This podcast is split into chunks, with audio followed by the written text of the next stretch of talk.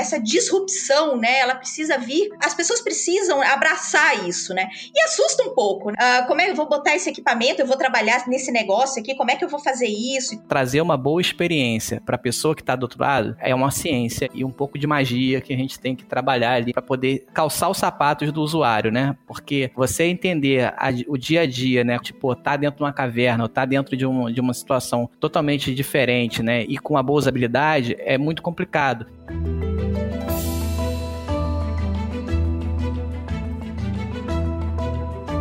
O episódio de hoje da The Shift é um oferecimento da Petrobras e governo federal. A Petrobras é movida por uma fonte de energia inesgotável e muito preciosa: a inovação.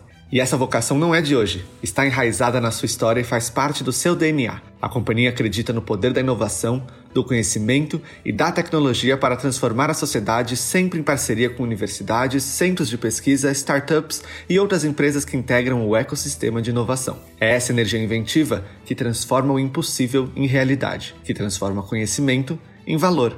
Porque é assim, com colaboração e tecnologia, que a Petrobras constrói o seu futuro. Petrobras Energia para transformar.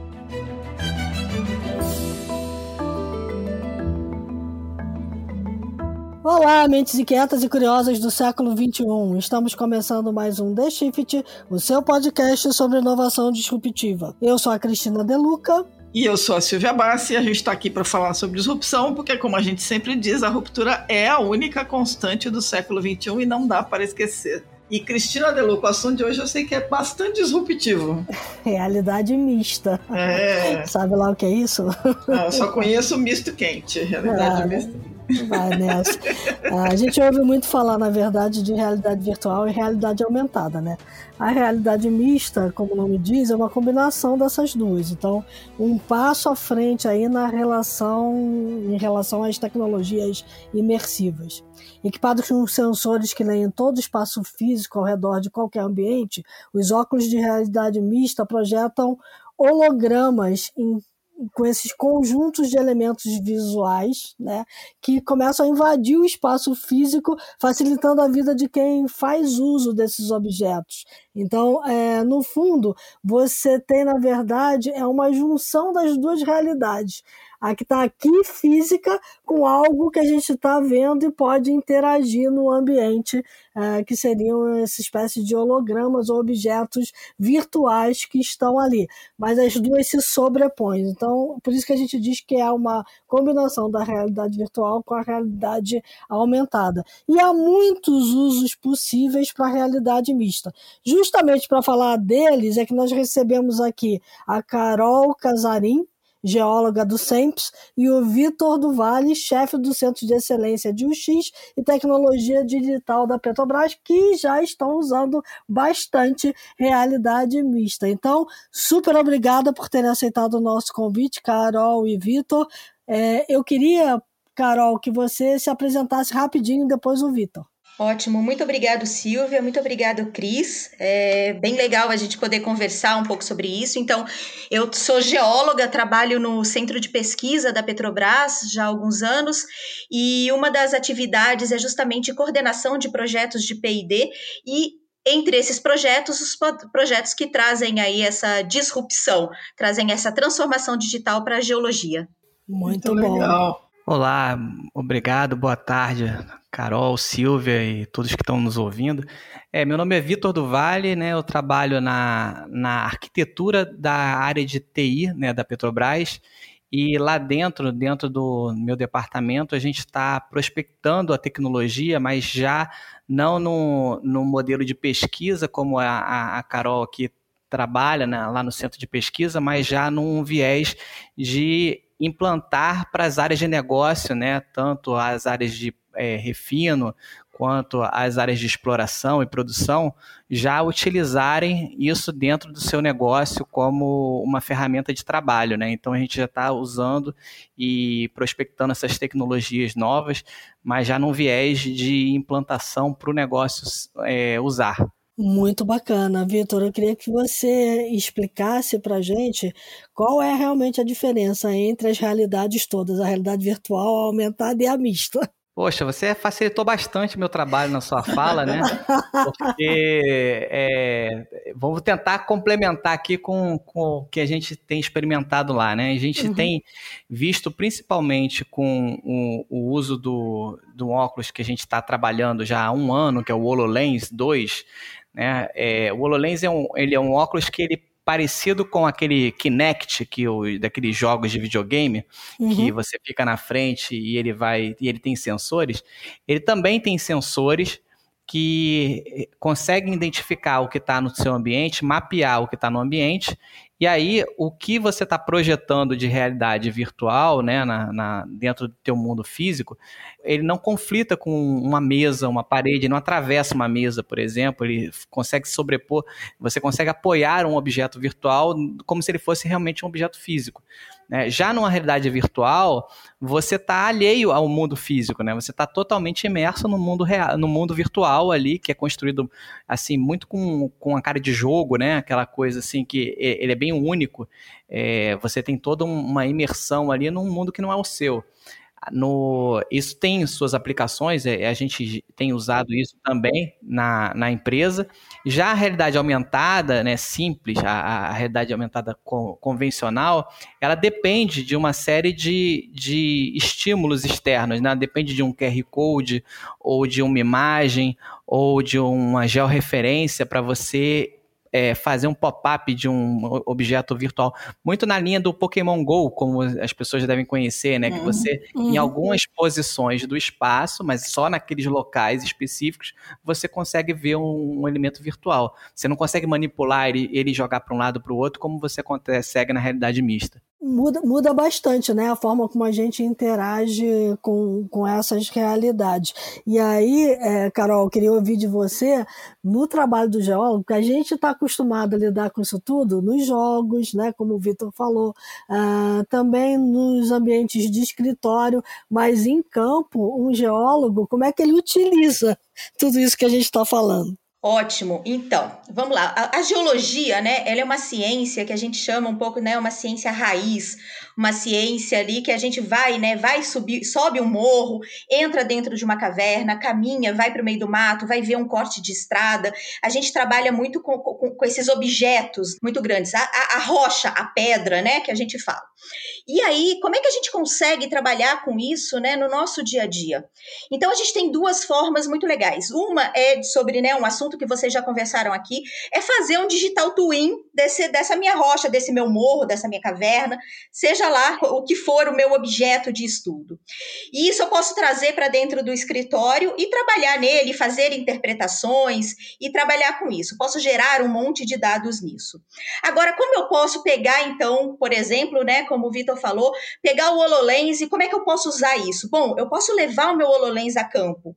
Eu posso trabalhar tudo que eu fiz de interpretações no meu desktop ou mesmo no meu ambiente imersivo, né, que a gente pode estar tá ali com óculos mais simples, um Rift, um Quest, trabalhando ali imersa no meu ambiente, eu posso pegar essas interpretações e levar isso comigo quando eu for visitar uma dessas, de, dessas áreas, um desses afloramentos, um desses morros e tudo, e trazer essas interpretações já carregadas ali. Então, trazer uh, um entendimento maior, uma interpretação maior, para que a gente possa olhar. Então, eu olho ali um afloramento e vou ver as marcações que o geólogo fez trabalhando num computador, eu vou ver elas projetadas no meu ambiente de trabalho, que é dentro de uma caverna, em cima de uma pedra, escalando, aonde for. Então, a gente consegue fazer com que o processo cognitivo do geólogo, que ele entenda melhor o que, que aquelas rochas representam e o que, que a gente tem para trabalhar e aprofundar nesses estudos. É basicamente isso que a gente consegue fazer usando essas tecnologias. Então a gente está falando do totalmente imersivo, do semi-imersivo uh, e até do não imersivo no trabalho do geólogo. Né? Ele começa com o não imersivo, depois ele começa a subir para as outras questões. Exatamente isso. A gente começa indo realmente a campo e fazendo o nosso trabalho, que é o nosso trabalho diário, que já é o trabalho raiz que a gente tem, e depois a gente consegue trabalhar tudo isso, juntando essas tecnologias o tempo inteiro ali, fazendo a melhor interpretação da melhor forma e, inclusive, ganhando tempo, né? E, diminuindo riscos, por exemplo, que a gente uhum. tem também. Então, tem uma questão de SMS dentro de, de trazer essas tecnologias para o nosso trabalho também. Bem legal.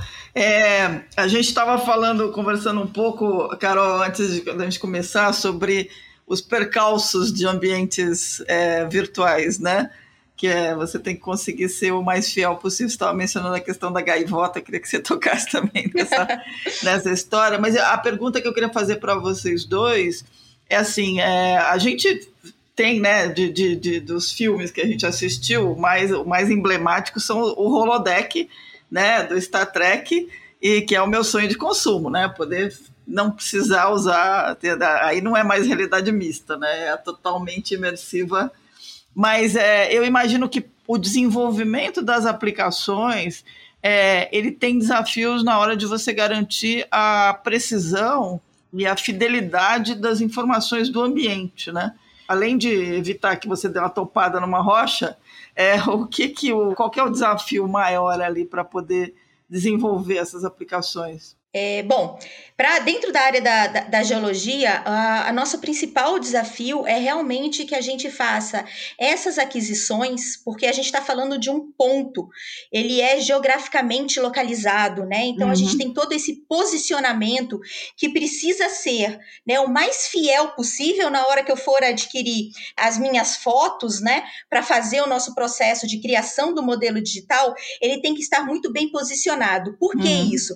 Porque eu vou poder extrair as informações e exatamente as mesmas informações. Se eu for a campo, eu vou poder extrair dentro do meu virtual, do meu imersivo. Né? Então eu preciso estar com esse posicionamento. Então, esse é um, um desafio muito grande quando a gente está fazendo essas aquisições, porque modelos digitais, qualquer um que opera um drone, qualquer pessoa pode fazer, adquirir e montar um modelo digital. A uhum. questão é, esse posicionamento é fiel, ele vai servir para alguma coisa para mim ou não? Então, esse cuidado é muito grande dentro da área das geociências. Muito bom. Vitor, quando a gente olha para a refinaria, como é que isso acontece? Porque eu imagino que é, esse cenário que a Carol descreveu, de olhar para uma rocha, sobrepor a rocha, informações que ela já tem de marcação que o geólogo fez, possa acontecer numa refinaria ou numa plataforma, por exemplo, para treinamento. Né? Eu posso aprender a operar uma válvula, ou a saber se ali onde eu estou olhando tem algum tipo de problema que eu tenho aqui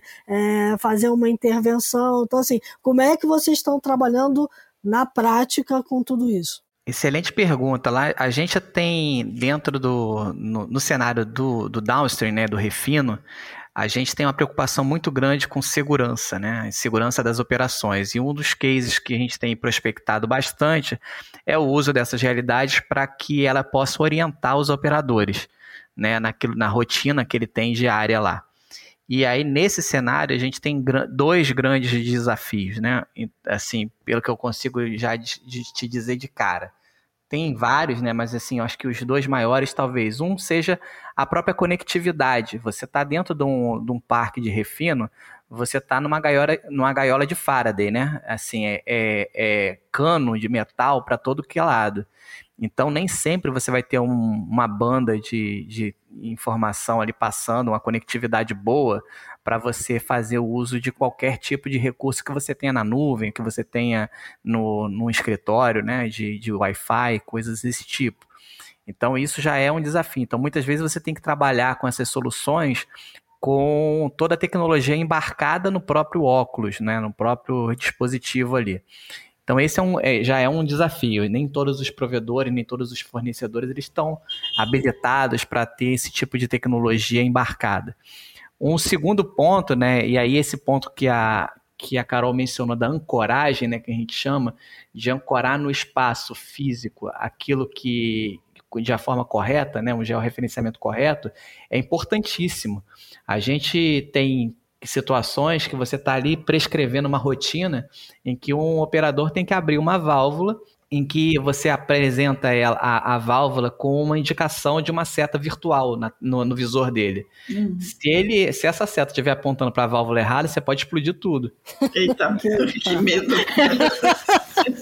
E, que medo. É, e já aconteceu. Não por causa desse tipo de, de, de, situação de realidade virtual, né? Aumentada. Isso talvez. Isso foi um, um dos motivadores a gente procurar esse tipo de tecnologia para nos, nos, nos ajudar. Mas já houve casos né, de rádio e comunicações truncadas que tá. conseguiram né, fazer um caso de, de acidente. Estou me lembrando assim, é o fio branco, o fio vermelho ou o fio preto, e o cara botou um fio ou amarelo, né? O Exato. cara botou um fio errado. Ou você Exato. tem a situação que o cara é daltônico e aí tem um problema na cor dos fios. E aí, e aí, eu, eu imagino que uma setinha no meu óculos de realidade aumentada vai, vai resolver a minha vida. É muito bom. É, é mais ou menos isso, Vitor? É esse apoio visual que dá mais segurança, é isso? Isso, porque você não tem só o apoio né, da setinha ali, você pode ter inclusive uma documentação inteira daquele equipamento ali disponível na tua frente, né? Tá. E aí, onde você vai descobrir se é o fio vermelho ou verde ou preto pela especificação do fabricante, né? O que, que o fabricante disse ali.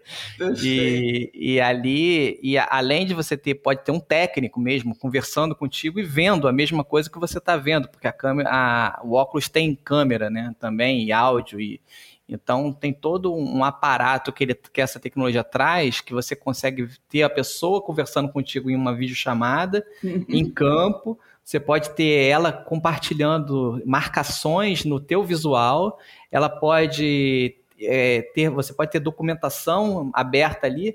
E você pode ter até informações, por, em última análise, de IoT do próprio equipamento te dando informações ali e você vendo isso num gráfico na, na, na tua, no teu campo de visão. Conforme você vai abrindo, você está vendo ali aumentar, aumentar a vazão aumentar a temperatura, alguma coisa desse tipo, no, no teu campo visual, de uma forma muito gráfica. Quer dizer, na hora que as coisas estiverem conversando com a gente, podem conversar mesmo, né? E a gente está tá entendido.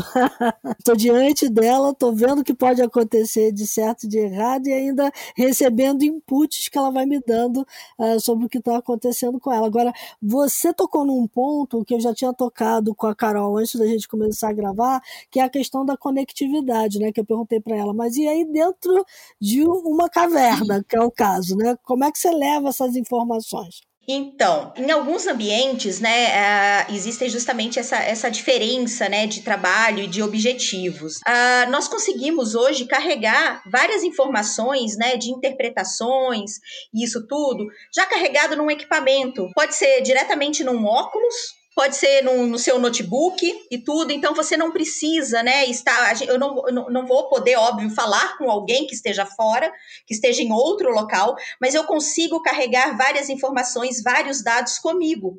Hoje a gente já vai para dentro de caverna, a gente já faz trabalhos de geologia com um tablet na mão. Nossas anotações hoje, né, deixou de ser antes a gente tinha o que a gente chama de caderneta de campo, a gente anotava ali na mão com lápis e tudo. Depois chegava, tinha que transpassar tudo aquilo, né, transcrever tudo aquilo. Hoje a gente já vai com a tecnologia já está andando com a gente, né, de alguma forma. Então a gente consegue levar isso. É uma uma visualização do que foi interpretado fora daquele ambiente. E também a gente consegue carregar novas informações e depois tratar isso quando eu tiver uma conexão. Agora eu vou te falar, são poucos os locais, né, hoje, pelo menos com a cobertura que a gente tem, é, que a gente não tem conectividade. Realmente dentro da caverna fica um pouco mais complicado, mas numa beira de estrada, num afloramento, né, mais aberto, a gente já consegue ter é, difícil local onde a gente não tenha a conexão. Nossa, muito bom. Eu queria saber, entender um pouco, Vitor, e, e, também a Carol, claro. É, eu queria entender o, qual o tamanho do parque hoje, qual, qual o tamanho das aplicações, né? quantas pessoas usam hoje, como é que está envolvido, e queria entender a experiência da parte de quem usa, se é uma coisa rápida de, de se achar, né? Porque às vezes as pessoas se perdem quando põem óculos e tal. Imagino que tenha uma preparação, mas que não deva ser tão complicada.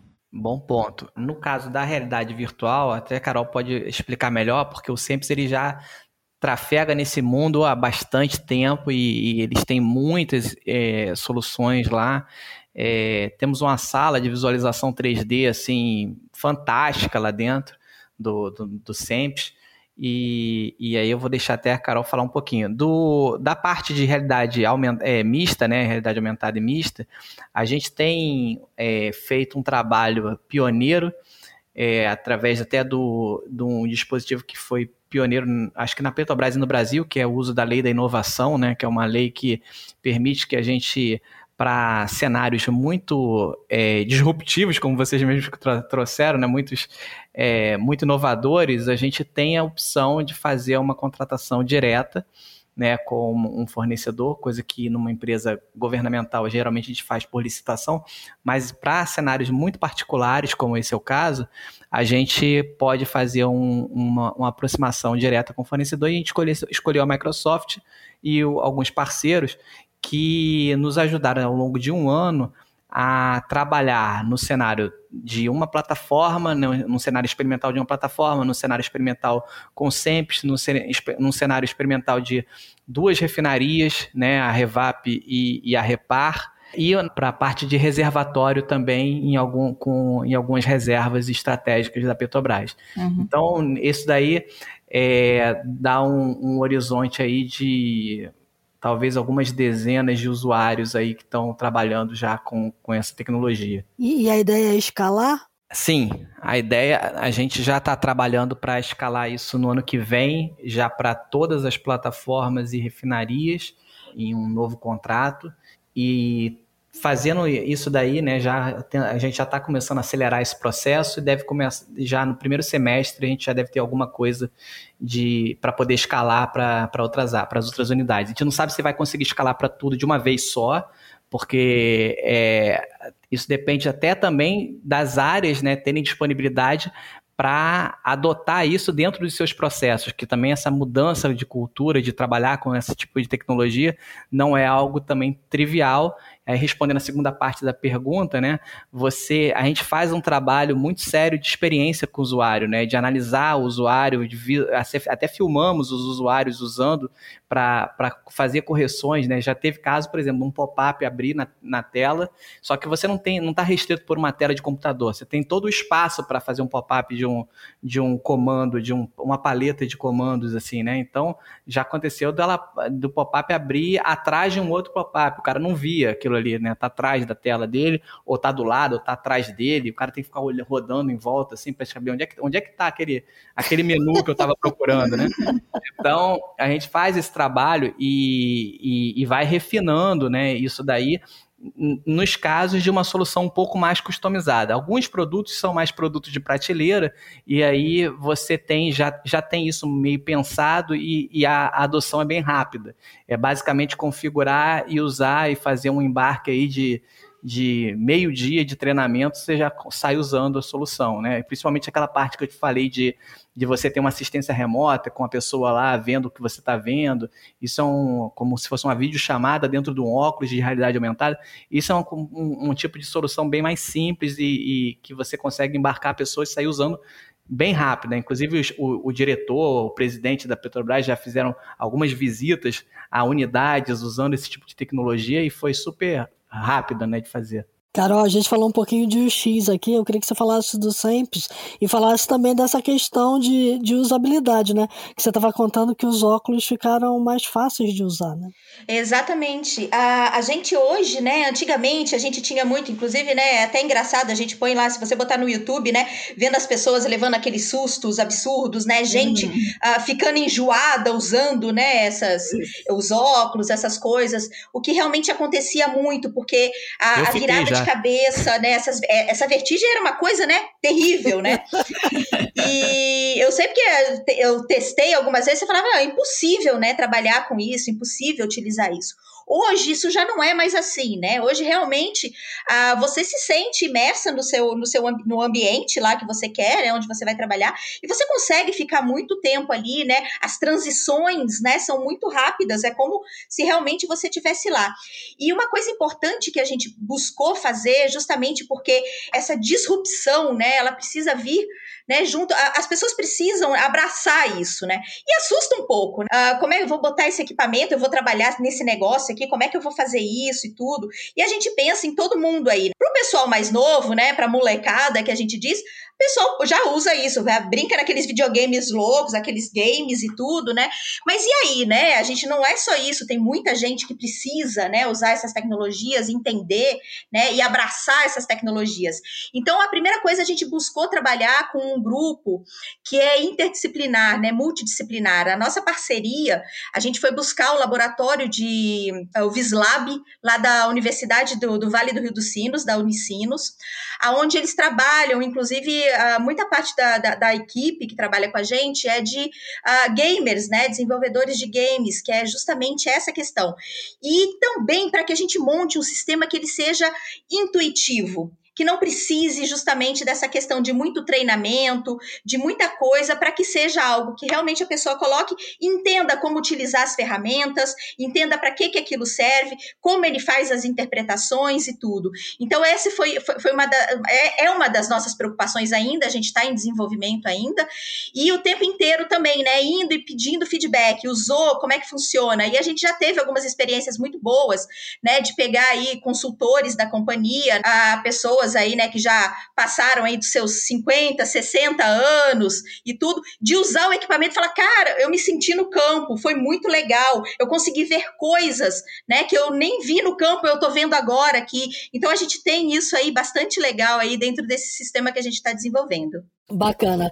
Eu vou trazer para a conversa, a, Silvia já mencionou aqui, já deu um spoiler, mas é, eu queria perguntar para vocês é que quando a gente olha para essas tecnologias, a gente sabe que elas têm evoluído bastante. A gente falou aqui é, de como era difícil usar, como ficou mais fácil, e, e elas estão evoluindo também para uma questão de é, trazer novas sensações, né? Então tem o áudio, tem a questão tátil, é, o quanto seria importante para vocês em campo, né? E para quem está utilizando ter toda essa é, ambientação e poder até saber se aquela rocha pesa bastante, o quanto ela tá áspera, o quanto ela não tá, o corte foi pontiagudo, não foi pontiagudo, tá espetando, não tá espetando, enfim, é, o quanto a gente consegue já hoje é, ter atrelado à realidade mista essas outras sensações e para onde a gente está indo e o que, que isso beneficiaria vocês? É, essa questão né, da, de quanto mais imerso você tiver no ambiente, maior vai ser o potencial cognitivo daquele ambiente, né? Maior eu vou entender e vou conseguir trabalhar dentro daquele ambiente. Então, para nós, né, para os geólogos, por exemplo, é justamente como você falou, né? A sensação tátil é importante. A gente consegue definir algumas coisas justamente pelo peso, né, da, daquela amostra, daquele pedaço de rocha que a gente tem. É, uma coisa curiosa é, a gente consegue, inclusive, né? É, algumas vezes o pessoal fala assim: ah, o geólogo é aquele cara que lambe pedra.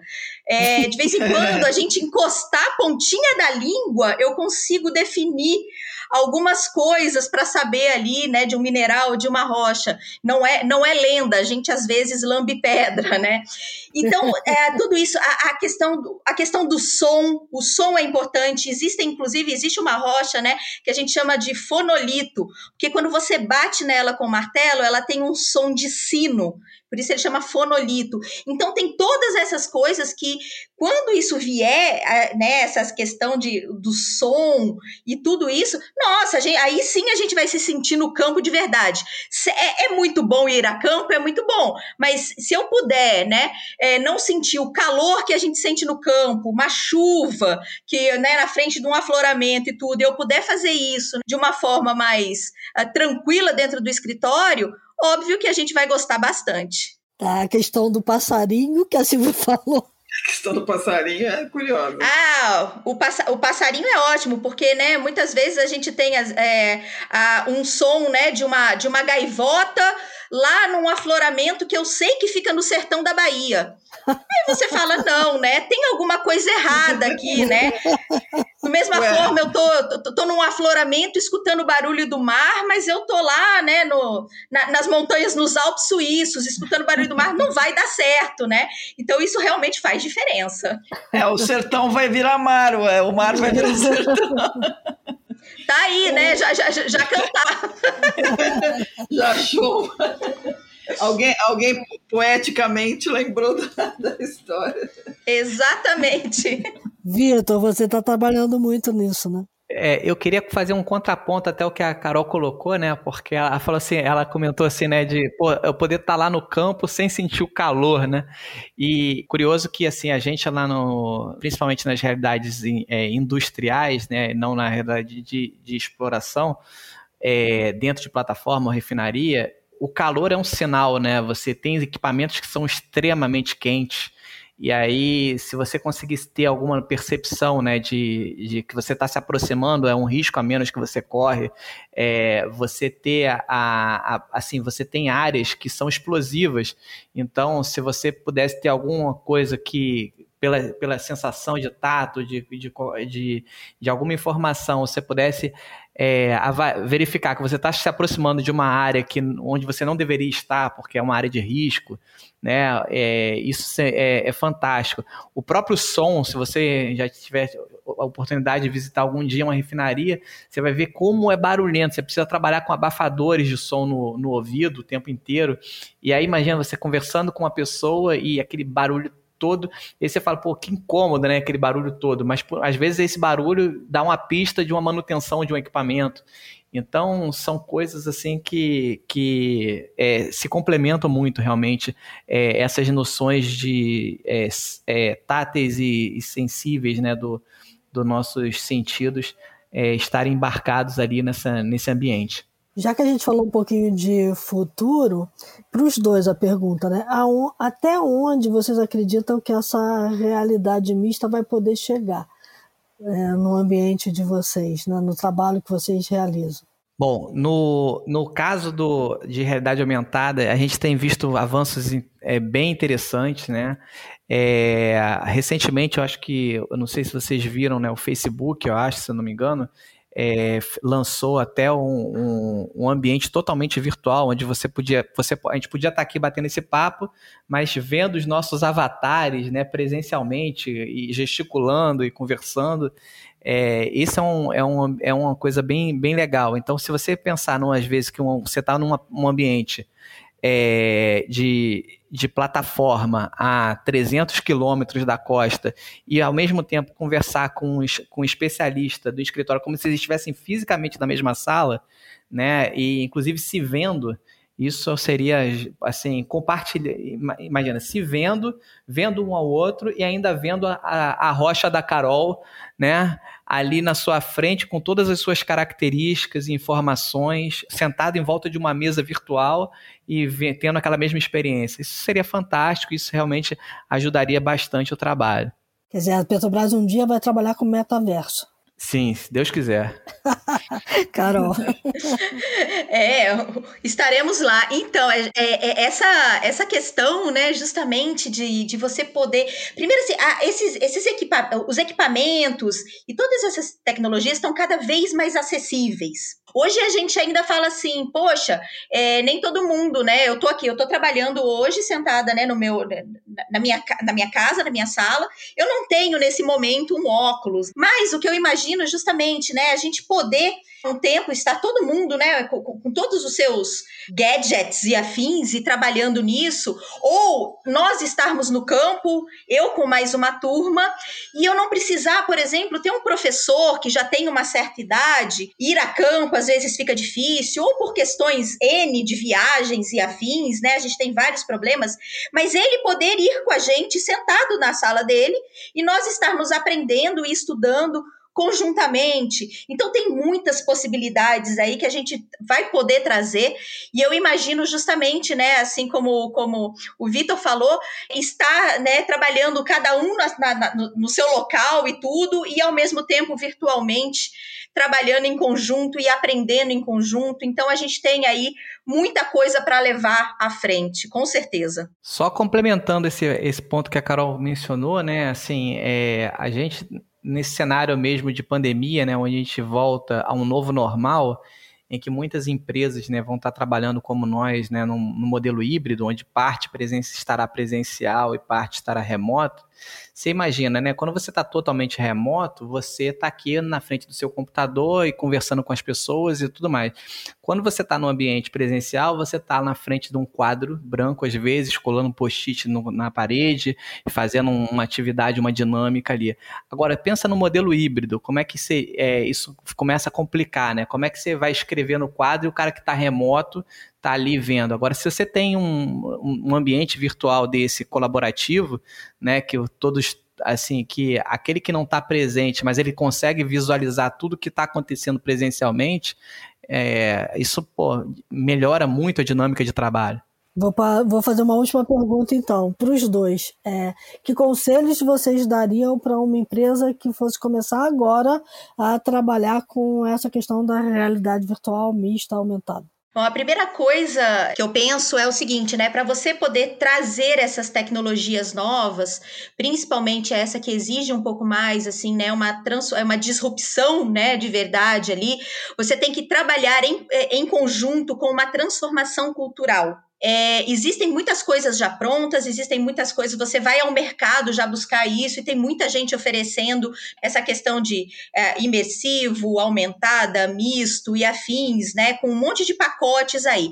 Mas você tem um trabalho a ser feito, porque no final das contas a gente fala muito da tecnologia, a gente esquece um pouco do que né, o RH, né? O recurso humano ali. Então precisa ter essa transformação cultural em paralelo com a transformação digital. É porque cada área de é, cada domínio de conhecimento vai ter que aportar esse conhecimento para que as aplicações façam sentido. Exatamente isso. Não, não, não, é, não é simplesmente assim, vou botar todo mundo no virtual, vou botar todo mundo no imersivo, né? A gente já teve aí, né, esse choque da pandemia de ter que trabalhar, né, uh, usando ferramentas, várias ferramentas e tudo. Então foi um choque ali. Se isso entra, né, de uma forma onde você vai fazendo esse trabalho inicial com as pessoas e trazendo essas coisas e mostrando os benefícios disso, a gente tem isso de uma forma mais suave e o pessoal abraça melhor essas tecnologias. Eu acho que a, a Carol foi no ponto certo ali, né? Assim, a parte de, de pessoas é o que eu também, até por ser né, um gerente da área de, de experiência do usuário, não podia falar de outra forma, né? Mas assim, eu tenho sentido que a tecnologia ela avança muito, a gente tem evoluções muito significativas no hardware, você tem muito, muita evolução no software, você tem muita evolução até no expertise dos, das, das pessoas. Mas você juntar isso para trazer uma boa experiência para a pessoa que está do outro lado, né, é, é uma ciência aí e, e, um pouco de magia que a gente tem que trabalhar ali nesse para poder para poder calçar os sapatos do usuário, né? Porque você entender a, o dia a dia, né, como a Carol falou, de pô, tá dentro de uma caverna, ou tá dentro de, um, de uma situação totalmente diferente, né? E, e com a boa usabilidade é muito complicado. Você pensa num cenário de um operador que ele não vai estar dentro da casa dele sentado olhando um holograma de virtu virtual. Muitas vezes o cara vai estar com luva, capacete, abafador no ouvido, né? Um equipamento pesado. Como é que ele manipula a, as informações, o que está ali de realidade virtual na frente dele? Não tem um joystick na mão né? Ele vai ter que ter um, um outro recurso. É, um, um, equipamento que apareça dele num lugar errado pode fazer ele tropeçar.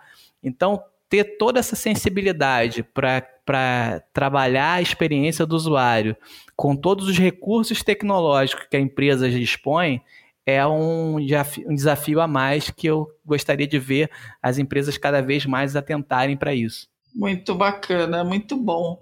Bom, então Dito isso, vamos passar agora para os nossos insights. Vamos lá.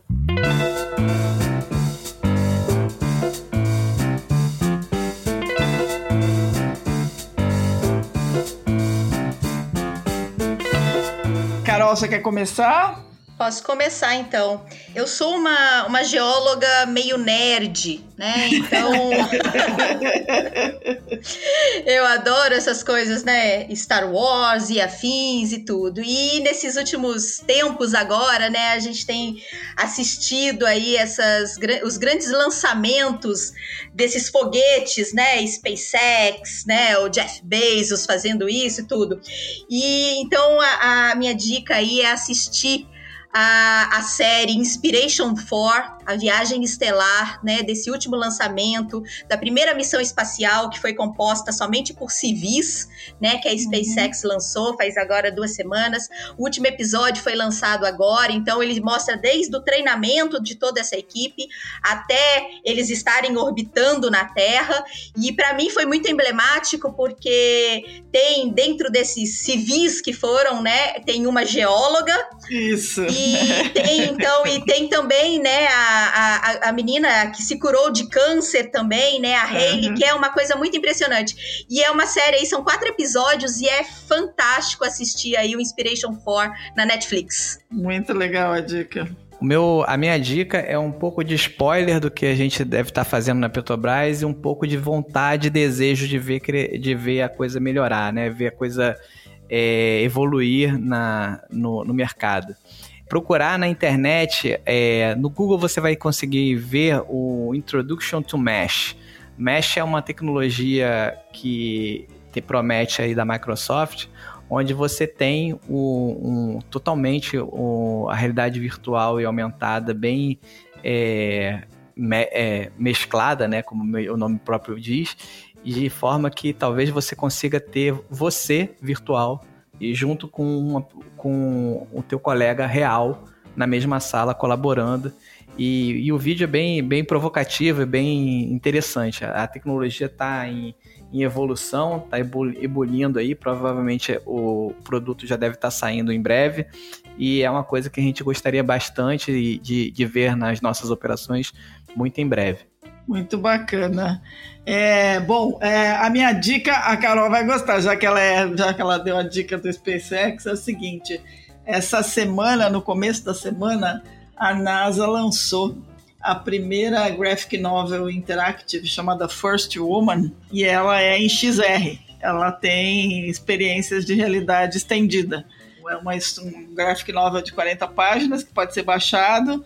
Tem o aplicativo, a personagem é uma garota que é uma, uma primeira mulher a, a descer na, na, na, no planeta, né? Que é a Kelly Rodrigues. É, seria a primeira mulher a descer na Lua e explorar a Lua. Então, o negocinho é muito bacana e a gente vai colocar a URL, mas para quem quiser eu vou até falar aqui, que é nasa.gov barra specials barra Kelly First barra. E muito legal. Então fica aí a dica, Carol. Pode baixar o, o quadrinho aí para poder se divertir. Se eu te falar que eu já baixei. é fácil. Aqui, eu tô, tô, achando que a Carol tá querendo ir, ir pro espaço para economia é. espacial para minerar asteroide, cara. Ela vai é. querer. Cris, o meu, eu já falei que assim que o Elon Musk resolver voltar para Marte, porque a gente sabe que ele é de lá, né? Ele tá aqui por acaso, né? Assim que ele resolver voltar, eu tô dentro. Eu estou, tô, sou candidata. Tá Muito bom.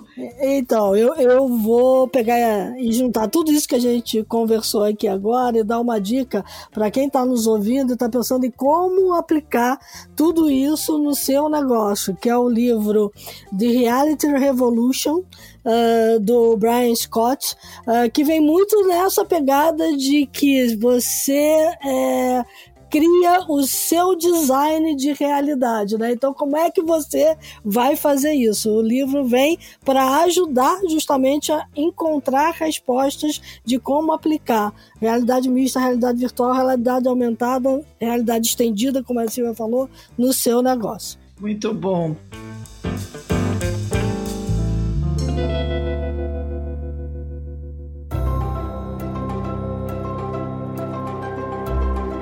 Bom, agora que todos demos as dicas, eu queria agradecer profundamente a Carol e o Vitor. Obrigada, foi muito bacana.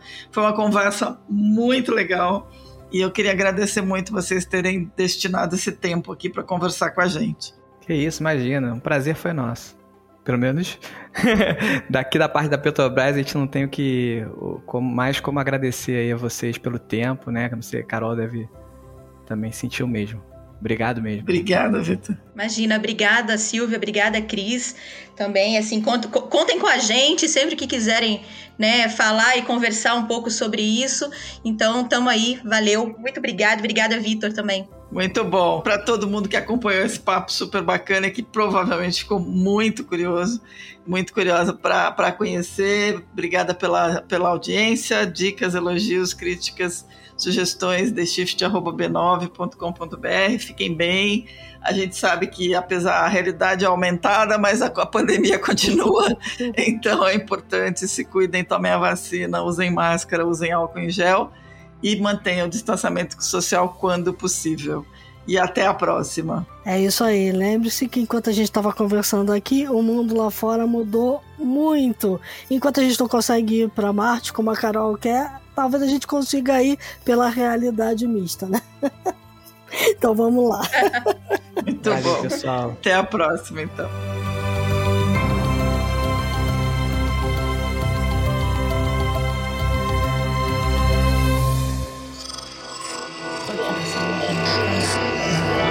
Esse podcast é, é apresentado por b9.com.br.